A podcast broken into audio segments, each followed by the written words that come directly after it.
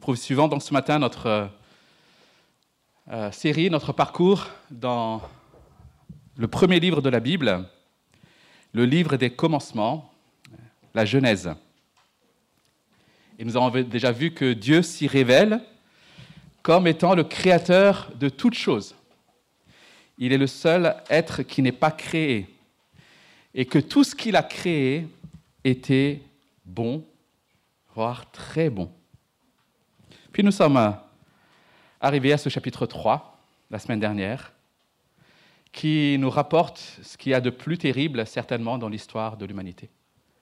Après ces deux premiers chapitres euh, remplis de délices, de bonté, nous avons ce drame du chapitre 3, où euh, l'homme et la femme, Adam et Ève, séduits par les promesses mensongères de Satan, cèdent,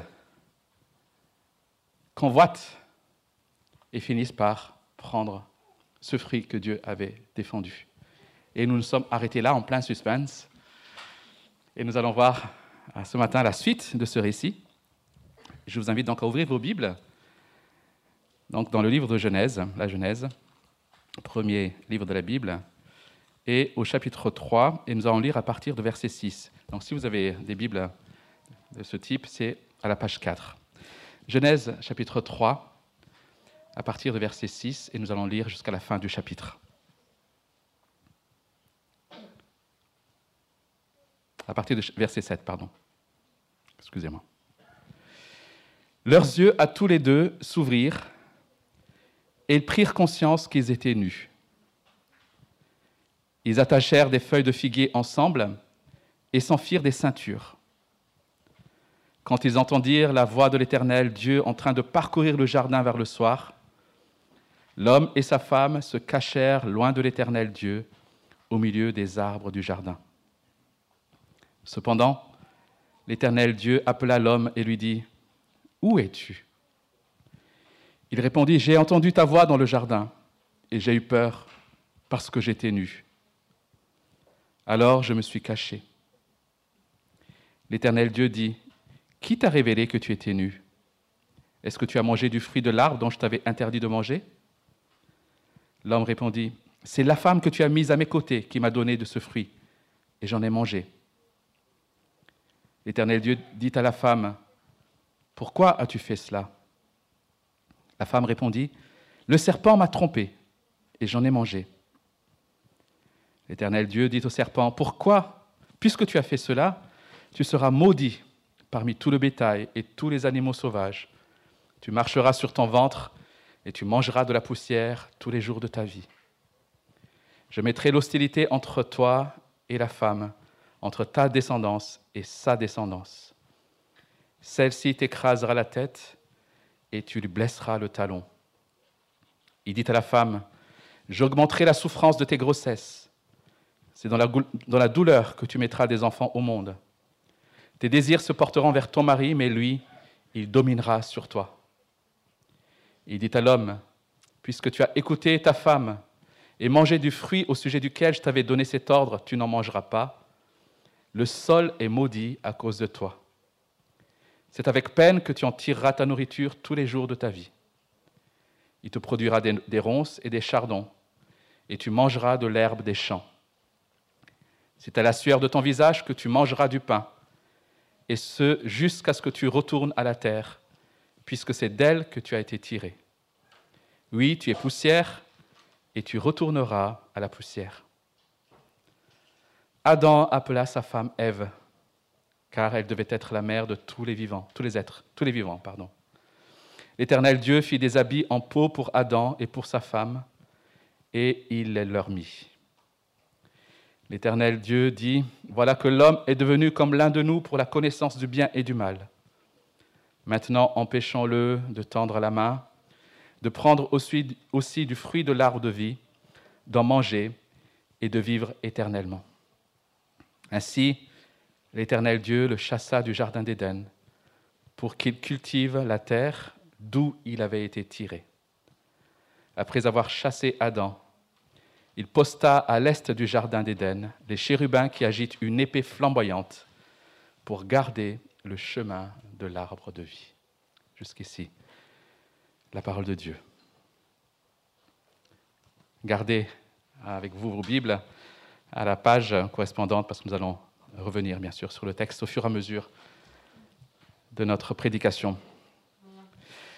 Nul ne peut nier que l'histoire de l'humanité est parsemée de souffrances, de guerres, de catastrophes, de maladies,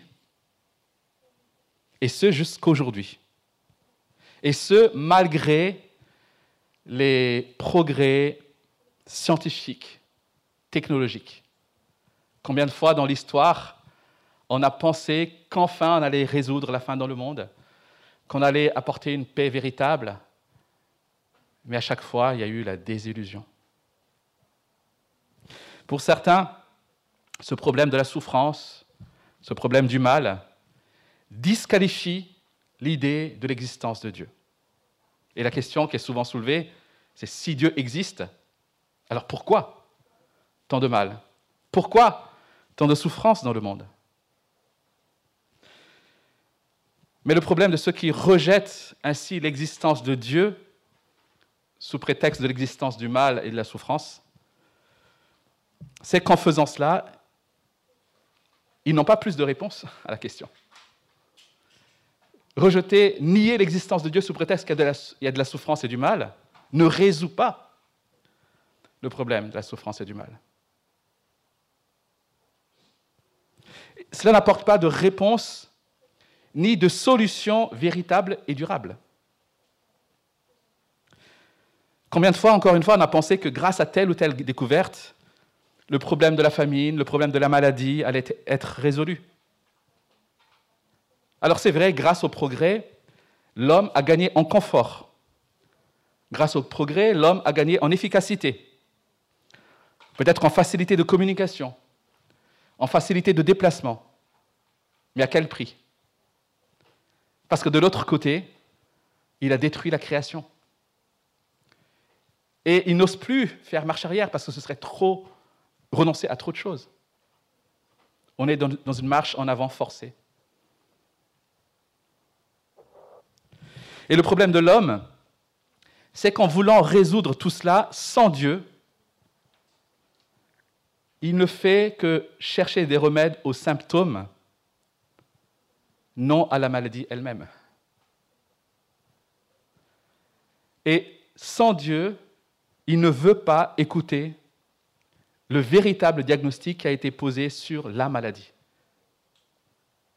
Tout ce que nous voyons, nous allons voir ce matin, tout ce que nous voyons comme mal et souffrance, ne sont que des symptômes d'une maladie qui a commencé ici dans notre récit. L'homme prend ces symptômes un à un et essaye d'y apporter des remèdes. Mais tant que la maladie n'est pas reconnue, les symptômes demeureront. Alors je ne prétends pas ici en quelques minutes apporter une réponse facile à la question du mal et de la souffrance. Mais il me semble que ce chapitre 3 de la Genèse nous donne une bonne piste pour en comprendre l'origine, la racine. Et je vous propose ce matin de parcourir simplement ce texte en regardant dans un premier temps les conséquences immédiates de la désobéissance ou de la rébellion de l'homme contre Dieu. Puis dans un deuxième temps, nous allons étudier ensemble les sanctions que Dieu lui-même va prononcer contre eux et contre sa création. Donc voyons dans un premier temps, les conséquences immédiates de cette rébellion, versets 7 à 13. La première conséquence que nous voyons ici à cette rébellion, c'est la honte. Ils ont eu honte. Leurs yeux à tous les deux s'ouvrirent, verset 7, et ils prirent conscience qu'ils étaient nus. Ils attachèrent des feuilles de figuier ensemble et s'enfuirent des ceintures.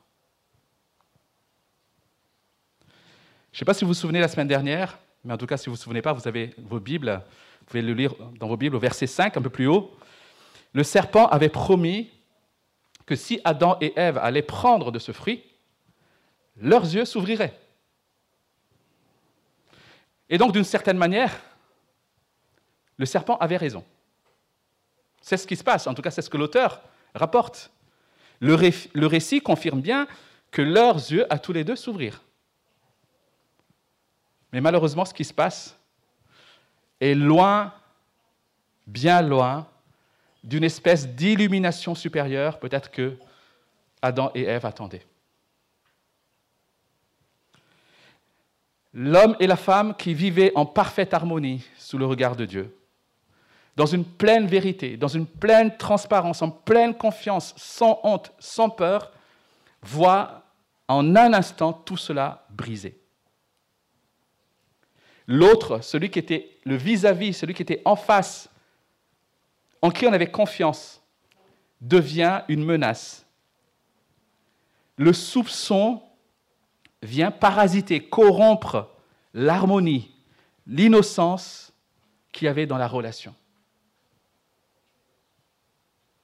Et c'est ce que, quelque part, explique l'apôtre Paul dans sa lettre à Tite, Tite chapitre 1, je n'ai pas noté le verset, où il dit Tout est pur pour ceux qui sont purs, mais rien n'est pur pour ceux qui sont souillés et incrédules. Bien plus, leur intelligence et leur conscience sont souillées. Quelque part, lorsque le péché a pénétré dans l'humanité, l'autre devient une menace. Et notre regard et l'autre, le regard de l'autre deviennent souillés. Et ils vont essayer de remédier à cela, à cette honte, de façon un peu ridicule, par des feuilles de vigne. Je ne sais pas si vous avez déjà vu des feuilles de vigne, mais ce n'est pas bien grand. Ça souligne encore une fois, bien souvent, l'illusion de la solution humaine face à son péché, face à ses souffrances. Quand on défie Dieu, chers amis, quand on s'oppose à lui, on se couvre de honte. Et ce qu'on constate, c'est qu'il n'y a pas de chemin en arrière. la solution ne se trouve pas à l'arrière. Ce n'est pas en devenant des nudistes que nous résolvons le problème de la honte. C'est la philosophie qui se cache derrière le nudisme, le naturisme. C'est l'idée de la transparence, de la vérité, etc.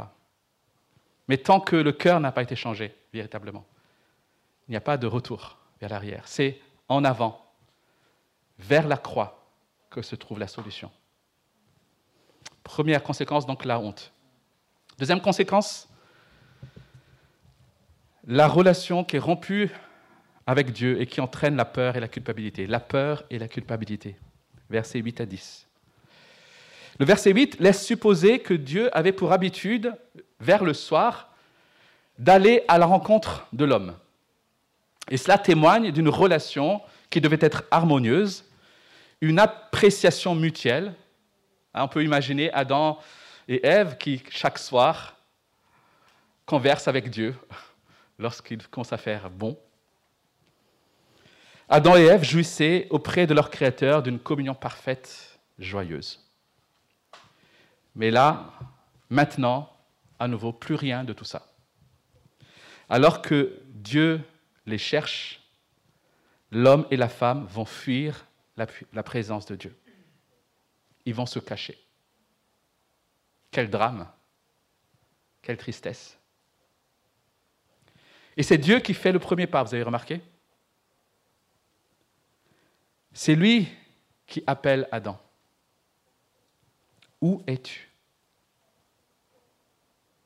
La première parole de Dieu destinée à l'humanité après ce qu'on appelle la chute, c'est cette question où es-tu? Quelle parole de grâce? La parole de grâce d'un Dieu qui veut entrer en relation, même envers, avec des hommes et des femmes qui l'ont rejeté. Et cette parole demeure encore ce matin. Où es-tu? C'est ce que Dieu te demande. Sur quel chemin tu te trouves? Où te caches-tu? Où as-tu fui? Où penses-tu te trouver en pensant que je ne te vois, je te verrai pas? Cette question de la part d'un Dieu qui sait tout, puisque Dieu connaît déjà la réponse. Cette question est destinée à aider Adam à réaliser la gravité de ses fautes. Dieu veut conduire Adam à reconnaître sa faute, à reconnaître sa rébellion. Mais vous avez remarqué, Adam, dans sa réponse, va évoquer les symptômes sans faire référence à la cause principale. Regardez ce qu'il dit. J'ai eu peur parce que j'étais nu, alors je me suis caché. Mais oui, pourquoi as-tu peur? C'est ça la raison principale. La suite est logique. L'enchaînement est logique. J'ai eu peur. Enfin, j'étais nu, j'ai eu peur, donc je me suis caché. C'est ça l'enchaînement.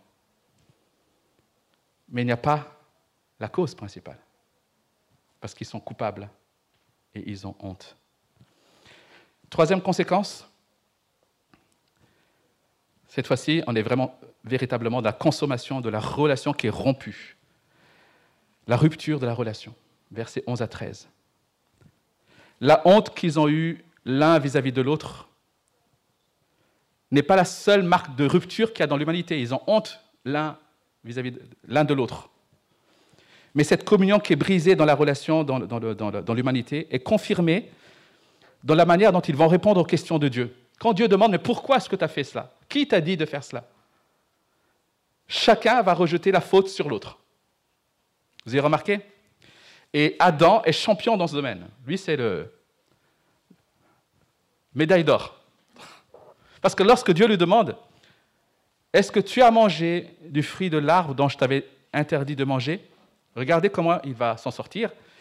Il va rejeter la faute à la fois sur Ève et sur Dieu c'est la femme, pardon, c'est la femme que tu as mise à mes côtés qui m'a donné de ce fruit. Voilà les coupables. Il faut chercher quelque part entre les deux. C'est votre affaire, ce n'est pas moi. La femme, quant à elle, va blâmer le serpent, comme si elle aussi était victime, et ne fait que subir finalement la faute. C'est le serpent qui m'a trompé et j'en ai mangé. Et euh, il me semble que quand on entend ces, réponses, ça nous est familier, hein, n'est-ce pas, quelque part? C'est devenu un peu une marque de notre humanité déchue, vouloir rejeter la faute toujours sur les autres. Et ça ne s'apprend pas. L'enfant, dès son plus jeune âge, vous n'avez pas besoin de lui dire ah, écoute, quand on te demande, essaie de rejeter la faute sur l'autre. L'enfant le fait naturellement. c'est ancré dans l'humanité. Ça a été transmis depuis ce temps-là, de génération en génération, jusqu'à nous aujourd'hui. Et aujourd'hui, dans certaines psychothérapies modernes, il ne faut surtout pas établir de culpabilité dans l'individu. Il ne faut surtout pas que la personne se sente coupable. Notre mal-être, nos mauvais choix, nos mauvaises actions sont forcément la faute de quelqu'un d'autre. En général, on va mettre la génération précédente, notre environnement, et puis si on va interroger ben, la génération précédente, notre environnement, ils vont dire Ouais, mais c'est la faute de. Vous voyez? À un moment donné, il va falloir remonter jusqu'où? N'ayant personne pour le justifier, sans solution pour sa culpabilité, l'homme finit par se justifier lui-même. On ne peut pas, en effet, vivre en permanence avec une culpabilité. Ça nous écrase, ça nous tue. On a besoin de s'en libérer. Mais l'homme s'en libère de façon illusoire. Il va s'en libérer en se justifiant.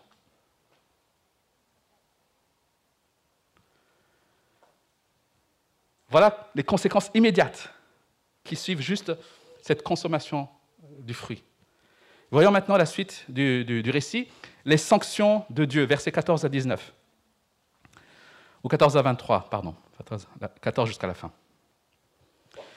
Au-delà des conséquences qui sont immédiates, Dieu va prononcer maintenant des sanctions. Mais on peut même dire que Dieu va prononcer des malédictions. puisque ce qui était bon au départ va devenir moins bon. La première sanction que Dieu adresse, que Dieu prononce, c'est envers le serpent, versets 14 à 15. Et Dieu va maudire le serpent, et dans cette malédiction, il va dire que le serpent va, désormais euh, ramper et manger de la poussière. Alors comment comprendre cette sanction? Est-ce qu'il faudrait en déduire que dans la création de Dieu, parmi tous les animaux, ben, le serpent, le pauvre, est maudit? Est-ce que qu'il faudrait en déduire aussi qu'avant cet incident, le serpent marchait debout ou à quatre pattes et que suite à cet incident, il aurait rampé Mais je, je répondrai pas nécessairement. On n'a pas besoin d'aller jusque-là pour comprendre ce récit. Il se peut simplement que le serpent rampait déjà, mais Dieu va désormais donner en quelque sorte un sens nouveau au fait que le serpent rampe. C'est Carson qui explique cela, Don Carson, un théologien américain, où il dit, par exemple, la circoncision existait déjà bien avant Abraham, mais Dieu, en demandant à son peuple, euh, descendant d'Abraham, de se faire circoncire, finalement utilise quelque chose qui existait déjà et va lui donner un sens particulier. Mais ce qu'il faut retenir ici, c'est que la sanction de Dieu n'est pas principalement sur l'animal lui-même, mais sur ce qui était derrière cet animal. Et comme on l'a vu la semaine dernière, ce qu'il y a derrière cet animal, c'est Satan lui-même. Et voilà ce qu'il dit, verset 15, Je mettrai l'hostilité entre toi et, la femme, entre ta descendance et sa descendance. Celle-ci t'écrasera la tête et tu lui blesseras le talon. Dieu n'est pas en train de dire ici que toutes les femmes vont détester tous les serpents. Dieu annonce que quelqu'un de la descendance de la femme écrasera la tête du serpent. Donc de Satan, vous avez bien compris. Et ce, après avoir été mordu au talon. C'est peut-être pas évident à première vue, mais il y a dans cette sanction contre le serpent une promesse de grâce pour l'humanité. une promesse de grâce, mais aussi la manifestation de la souveraineté dans l'histoire, la souveraineté de Dieu dans l'histoire. Dès cet incident, par cette courte parole, Dieu est en train de dire qu'il maîtrise. Il n'est pas dépassé. Même la rébellion des hommes ne met pas Dieu hors jeu. Il a déjà prévu la solution. La solution viendra de la descendance de la femme qui un jour écrasera la tête du serpent. Dieu annonce dès le départ, chers amis, et c'est merveilleux, la défaite de Satan. Et cela arrivera lorsque Christ, sur la croix, va vaincre Satan. Sur cette croix, Jésus a assuré la fin de celui qui retenait les hommes loin de Dieu dans la honte, dans la culpabilité et dans la peur. Je trouve ça extraordinaire. Nous avons donc ici une prophétie qui annonce Christ. Voilà pourquoi certains appellent ce verset 15, et vous pouvez le retenir, un proto-évangile.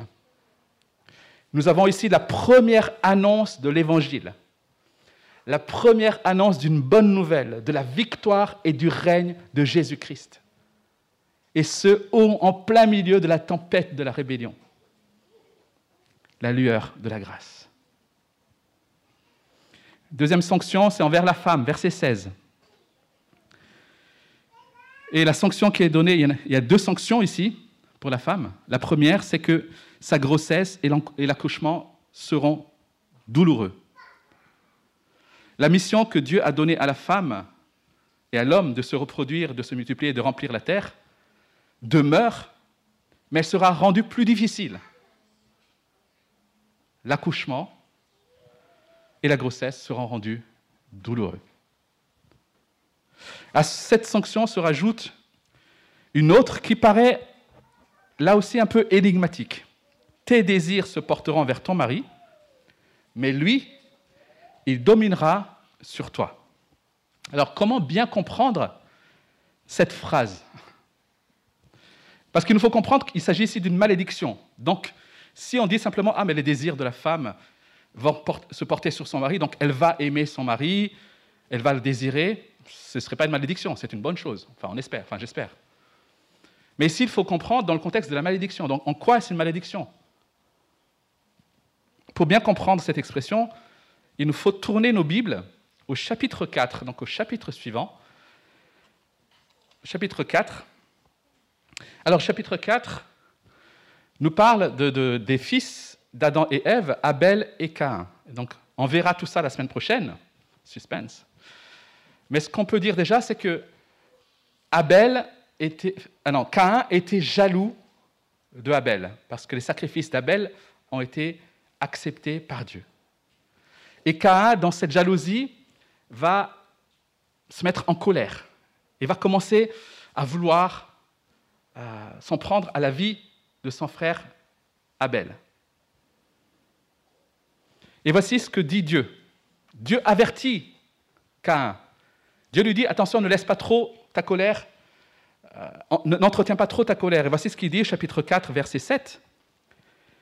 Si en revanche tu agis mal, le péché est couché à la porte, écoutez bien, et ses désirs se portent vers toi, toi, mais à toi de dominer sur lui. On trouve exactement la même construction de phrase, le même binôme de verbes. Ses désirs se porteront vers toi, mais toi, à toi de dominer sur lui. Qu'est-ce que ça veut dire Qu'est-ce que Dieu veut dire à Cain ici? Dieu est en train de comparer en quelque sorte le péché à un animal qui se tiendrait tapis derrière la porte, prêt à bondir sur Cain pour prendre possession de lui, pour le diriger, pour le contrôler. Et Dieu dit, résiste à ce péché-là. Et résiste, le mot résister ici est très violent. C'est abat-le en quelque sorte. Domine sur lui. Fais-le taire. Voilà ce que dit Dieu à Abel, à Cain. Pardon. Si on, se rapporte, on rapporte cela maintenant donc à Genèse 3, verset 16, qu'est-ce que ça nous dit? Ça dit simplement que dans cette malédiction, dans le couple, les désirs de la femme vont se porter vers son mari. Elle voudra prendre, s'emparer de l'autorité que Dieu a accordée à son mari, prendre le contrôle. Et à l'opposé, le mari, lui, va dominer abusivement sur sa femme. Il va être brutal envers elle. Donc ici, il y a cassure de la relation dans le couple. Ce qui était harmonieux dans un ordre établi par Dieu devient problématique et la violence va se retrouver dans la relation. Des deux côtés, donc ça qu'il faut bien comprendre dans cette malédiction, des deux côtés, du mari et de la femme, il y a le péché et le mal. Je ne sais pas si vous avez bien compris. On trouve jusqu'à aujourd'hui, malheureusement, cette tension qui crée d'énormes difficultés dans le rapport homme-femme. Et aujourd'hui, dans notre société, pour y remédier, parce que c'est un problème, on est d'accord. Et sauf que pour y remédier, on est aujourd'hui tenté de vouloir rabaisser les hommes. Puisque la violence vient de l'homme, il faudrait le rabaisser. Et il faudrait nier les différences, nier les fonctions. Tout cela parce qu'on n'a pas compris que, encore une fois, le problème venait d'un peu plus loin que cela. Sanctions envers l'homme, versets 17 à 19. Nous avons vu il y a deux semaines que le travail faisait partie de la mission que Dieu a donnée à l'homme. Et que l'homme accomplit ce mandat en prenant soin de la création que Dieu lui a confiée. Donc le travail, chers amis, n'est pas une malédiction, c'est même une bénédiction. Mais suite à la rébellion, Ce qui est malédiction, c'est que Dieu va rendre ce travail pénible. Et c'est ce que nous comprenons à partir du verset 17. Le sol est maudit à cause de toi. C'est avec peine que tu en tireras ta nourriture tous les jours de ta vie. Verset 18. Il te produira des ronces et des chardons. Et plus loin, c'est à la sueur de ton visage que tu mangeras du pain. Il y aura de la peine. Il y aura de la souffrance. Le travail sera pénible. Donc si vous galérez dans votre travail, si vous peinez, rappelez-vous, sacré grand-parent va. Mais ce qu'il faut aussi en déduire, c'est qu'au-delà de la pénibilité du travail, c'est que cette sanction envers Adam a entraîné la malédiction sur la création. Puisque si désormais la création va produire des ronces, des chardons, tout ça, c'est qu'on suppose que ce n'était pas le cas avant. Donc, voilà pourquoi Dieu dit le sol sera maudit à cause de toi. Donc c'est toute la création qui est entraînée, en quelque sorte, dans la chute d'Adam et Ève. C'est toute la création qui est maudite à cause du péché dans l'humanité. Et ce qu'il nous faut remarquer ici, c'est que Dieu ne renverse pas l'ordre des choses. Vous avez remarqué? Dieu ne renverse pas l'ordre des choses, Dieu n'annule pas les mandats qu'il a donnés à l'homme et la femme. Après le péché, après la chute, tout ce qu'il a dit de l'homme et de la femme demeure. Qu'il soit une image, qu'il prenne soin de la création, qu'il remplisse la terre, etc. Mais ce qui change, c'est que tout cela devient pénible et douloureux. Et enfin, quatrième sanction, donc on a vu envers le serpent, envers la femme, envers l'homme. La quatrième sanction, c'est le général, plus général. C'est le verset 20 à 24. Comme toute narration, notamment toute narration commence avec un état, une crise, règlement, ensuite apaisement. Ici, la narration finit avec une espèce de résolution de crise, une espèce d'apaisement mais c'est loin d'être un happy end.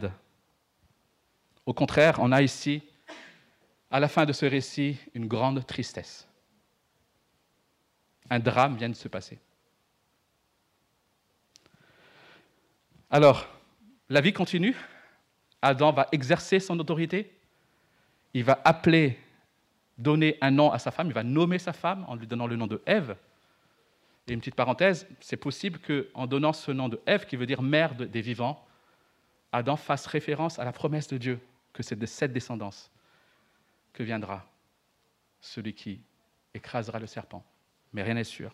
Mais en tout cas, Adam exerce son autorité. Et au milieu de ce drame, de cette tristesse, on trouve encore une fois la lueur de la grâce de Dieu la lueur de la grâce de Dieu qui vient au secours de la honte et de la nudité d'Adam et Ève. De quelle manière? Il va faire pour eux des habits en peau. Et j'aime beaucoup la suite, la manière dont c'est décrit. Il fait des habits et il va le leur mettre. Il ne dit pas débrouillez-vous, vous êtes ridicule, vous êtes tout nu avec vos feuilles de figues. Essayez de vous habiller. Non, il va faire, lui, des habits en peau et il va le leur mettre. Il va lui couvrir leur honte. C'est lui qui prend l'initiative, les amis. Quelle grâce, encore une fois. Et en faisant cela,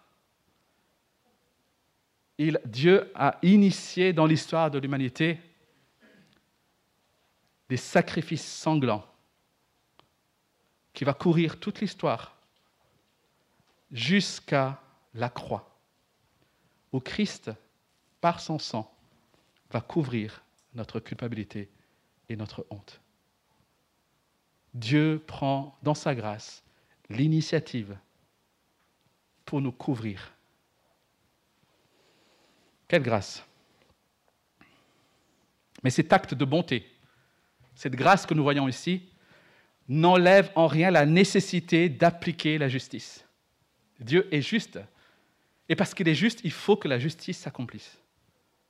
Et à cause de leur rébellion, l'homme et la femme vont être chassés de la présence de Dieu. Ils vont être chassés de sa communion, qui est synonyme de vie éternelle, qui est marquée ici par la présence de cet arbre de vie qui leur sera désormais inaccessible.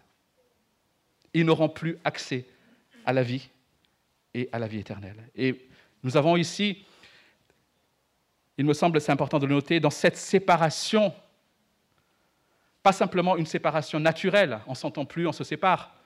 Nous avons ici un décret délibéré de Dieu, une volonté ferme de Dieu de chasser l'homme et de fermer la porte à la vie éternelle. Étant chassés de la présence de Dieu, l'homme et la femme vont connaître la mort. Et la Bible parle de, cette séparation avec Dieu comme d'une mort spirituelle, dont la mort physique est la conséquence visible. Nous mourrons physiquement parce que nous avons été séparés de Dieu. Et voilà pourquoi, lorsque Dieu va rétablir cela, il commence par nous donner la vie éternelle et ensuite il va résoudre, lorsqu'il reviendra, le problème de la mort physique. Le salaire du péché, c'est la mort.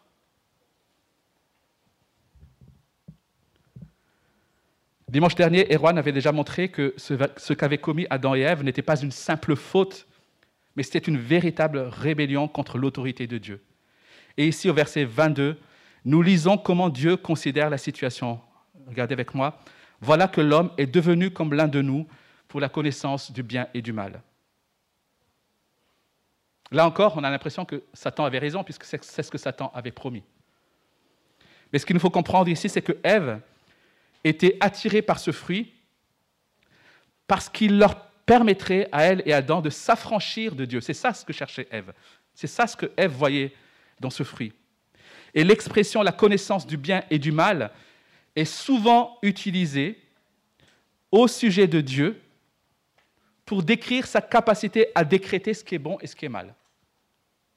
Et c'est cette capacité que Ève et Adam vont vouloir s'approprier. La capacité par eux-mêmes de décréter ce qui est bon, bien et mal. Elle veut pouvoir faire son choix indépendamment de Dieu. Et de ce point de vue, elle est devenue comme Dieu. Elle a réussi, elle a pris une prérogative divine. Donc elle est devenue comme Dieu, en tout cas dans ce domaine du mal et du bien. Elle a voulu cette indépendance. Désormais, je décide de ce qui est bien et mal. Je n'ai pas besoin de toi pour dire ce que je devrais ou ne devrais pas faire. Et chers amis, vouloir être comme Dieu, c'est nier à Dieu le pouvoir d'être Dieu dans ma vie. En voulant être Dieu, je rejette le fait que Dieu soit Dieu dans ma vie. Comprenez? Donc voilà pourquoi ce n'est pas juste une simple faute. C'est nier la divinité de Dieu. C'est nier le pouvoir de Dieu d'être Dieu dans ma vie. Vouloir être comme Dieu, c'est défier Dieu. Voilà pourquoi on parle de rébellion. C'est le regarder, consciemment ou non, comme un rival, comme un ennemi. Il ne peut pas y avoir deux dieux sur ma vie. Soit Dieu est Dieu sur ma vie, soit je suis Dieu de ma vie. Et la question se pose pour toi ce matin. Qui est le Dieu de ta vie? Parce qu'il y en a un, forcément. Soit c'est le Dieu créateur de toutes choses, soit c'est toi. Et les deux ne cohabitent pas. Et voilà la racine du péché, les amis. Et c'est cette racine du péché qui va se répandre à la suite d'Adam et Ève dans toute l'humanité. Et j'aimerais conclure. Et j'aimerais pas rester sur ce, ces mauvaises nouvelles. Ce récit, si on le résume, nous parle de quatre ruptures. On parle de quadri-rupture une rupture théologique ou spirituelle, c'est la séparation avec Dieu, verticale. Une rupture psychologique, c'est ce qui est à l'intérieur, la honte, la peur, la culpabilité. Une rupture sociologique vis-à-vis de l'autre. L'autre n'est plus une grâce. Et voilà pourquoi notre rapport à l'autre est corrompu. L'autre devient soit un moyen pour atteindre nos buts, soit un obstacle à nos, buts. Parce que l'intérêt, c'est maintenant le mien qui me préoccupe. Donc rupture sociologique. Et enfin, rupture qu'on pourrait qualifier de écologique. Le sol est maudit, la création a été entraînée dans la chute de l'homme, l'enfantement dans la douleur, le travail pénible, un monde déchu. Quatre ruptures. Et tout le mal, toutes les souffrances que nous commettons, que nous observons en nous-mêmes, dans nos actes, dans le monde, on pourrait les classer dans ces quatre ruptures. Avec ces quatre ruptures, nous, pouvons renfermer toutes les souffrances que nous avons dans ce monde. Pourtant, ces quatre ruptures ne sont pas à mettre au même niveau. Car les trois autres découlent de la première. C'est ça qui est important aussi de comprendre. Quatre ruptures, mais les trois autres découlent de la première. Tous les problèmes, les dysfonctionnements que nous observons se situent, pour la plupart, dans la dimension horizontale, dans nos rapports avec la société, avec les autres, avec la création. Mais tous ces problèmes prennent leur source dans la dimension verticale. Nous devons donc comprendre que ce dont nous avons le plus besoin, chers amis, c'est avant tout d'être réconciliés avec Dieu. Tout commence par là. Puisque c'est de là que tout est parti, alors c'est de là que viendra la solution. Nous avons besoin d'être réconciliés avec Dieu. Tous les autres besoins des hommes sont des besoins dérivés. Ça découle de ce besoin principal. Mais tant que nous ne revenons pas au besoin principal, nous n'aurons pas de solution à tous les autres besoins. Mais la bonne nouvelle, c'est que la Bible, ce que la Bible nous raconte, c'est que Dieu ne veut pas nous laisser dans notre propre destruction. C'est ce qu'on a déjà vu ici, par petites lueurs. Alors que nous mériterions d'être éternellement séparés de lui, dans sa grâce, Dieu a tout mis en œuvre, lui justement, pour nous réconcilier avec lui et ce, sans renoncer à sa justice. Et c'est ce qui a conduit Dieu à envoyer Jésus-Christ, son Fils, qui a connu la souffrance, qui a connu la honte, qui a connu la séparation avec son Père sur cette croix. Jésus-Christ a pris sur lui la condamnation que tu méritais, que je méritais, et il a ainsi payé ce qui était nécessaire à Dieu pour que la justice s'accomplisse il faut que nous soyons réconciliés avec lui. Voilà la bonne nouvelle que nous raconte la Bible. Et en mettant notre foi en Jésus-Christ, nous pouvons désormais avoir à cette présence parfaite de Dieu, à la vie éternelle en attendant la résurrection du corps. En lui, nous n'avons plus besoin de nier nos fautes. Nous n'avons plus besoin de régler notre culpabilité par une propre justice, parce que lui nous justifie. En lui, la femme, dans le couple, peut joyeusement et volontairement se soumettre à l'autorité de son mari au lieu de porter ses désirs sur lui. Et ce dernier peut aimer sa femme jusqu'à donner sa vie pour elle au lieu de dominer sur elle. Éphésiens chapitre 5. En lui, le mur qui séparait le juif et le non-juif est abattu et les deux ne forment plus qu'une seule humanité réconciliée. En lui, la création sera renouvelée, offrant à la nouvelle humanité des nouveaux cieux, une nouvelle terre, où il n'y aura plus de péché, plus de souffrance, plus de pénibilité, plus de mort. Christ renverse les effets de la chute de façon radicale et de façon plus glorieuse, les amis. Et c'est ce que nous attendons. Parce que Dieu a mis tout cela en œuvre par amour pour nous et pour sa gloire. Alors, ce matin, tu n'as plus besoin de te cacher de lui. Et lorsqu'il te dit Où es-tu? Viens vers lui. Viens à sa rencontre. Quoi que tu aies commis, Dieu, dans sa patience, vient à ta rencontre encore aujourd'hui. Arrête de te cacher. Arrête de te justifier. Arrête de t'entêter à vouloir t'en sortir par tes propres forces.